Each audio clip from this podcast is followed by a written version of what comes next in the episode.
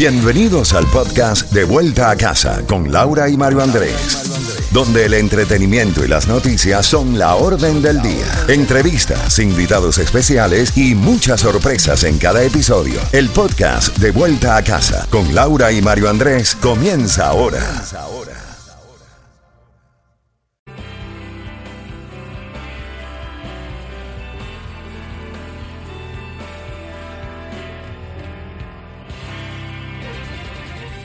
Z92, toda la música y todas las noticias a las en punto y a las y 30 de cada hora. Mario, tenemos una temperatura actual de 84 grados. La mínima para esta noche estará en los 72.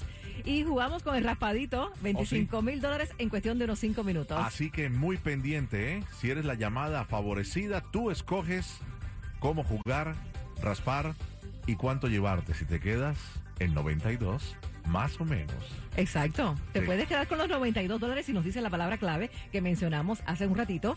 eh, y te quedas con ese dinero o puedes jugar por más o menos. En mi ausencia, cuando ¿Qué? estaba de vacaciones, mi suegra disfrutó tanto el segmento. y ayer con la señora que ganó, que se ganó 350, cuando llego a casa mi, Saludos a la suegra. me dice mi suegra, Mario, yo quiero raspar. Y mi suegro, ¡Ey! ¿Y por qué le pregunta eso a Mario Andrés? Dime a mí. Dije, no, suegra, no. Los familiares no pueden. No, no, lamentablemente. Saludos, suegra.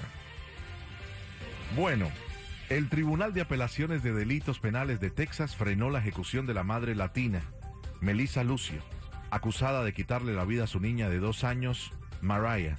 Melissa Lucio, que estaba programada para mañana miércoles ser ejecutada, se convertiría en la primer mujer en el estado de Texas en ser eliminada. De esta manera recibió la noticia. Escuchen. the news yet? No, what happened? The Court of Criminal Appeals issued a stay of your execution for Wednesday.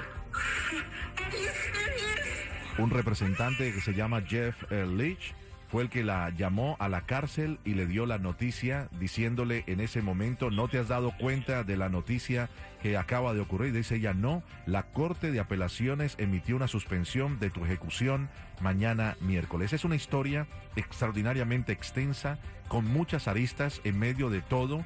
Una mujer que era drogadicta, madre de 14 hijos y que a los 38 años de edad un día se despierta porque todos los niños lloraban y le dicen, la niña se cayó por las escaleras, Mariah, dos añitos. Después de Mariah tenía gemelos, o sea, 14 niños, nacida en Texas y le dicen, las autoridades llegan y rápidamente les cuento la historia, la llevan a una interrogación y allí está el punto, que 11 años después de esperar en el corredor de la muerte pudiera ser la definición entre que le eliminen, le quiten la vida o no, que reabran el caso, le hicieron una interrogación de 7 a 9 horas y la coaccionaron para que dijera sí.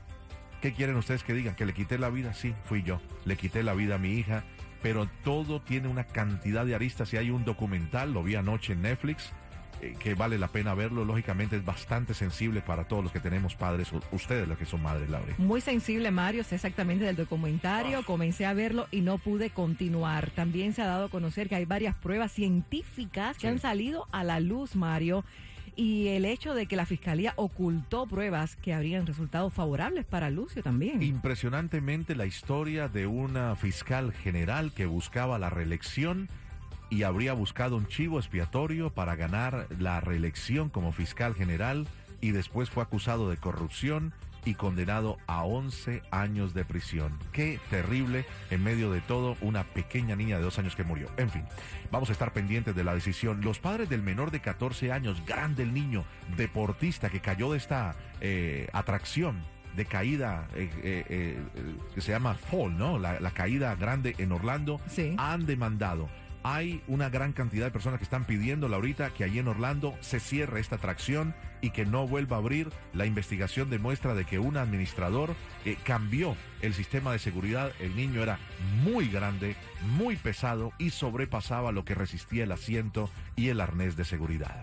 Bueno, los padres eh, dijeron en la demanda presentada a Mario en el Tribunal Estatal de Orlando que los acusados no advirtieron a su hijo de 6 pies y 2 pulgadas y 380 libras sobre los riesgos de que alguien de su tamaño, eh, o sea, subiera al juego. Claro, se podría resbalar porque el peso a la caída libre no aguantaba.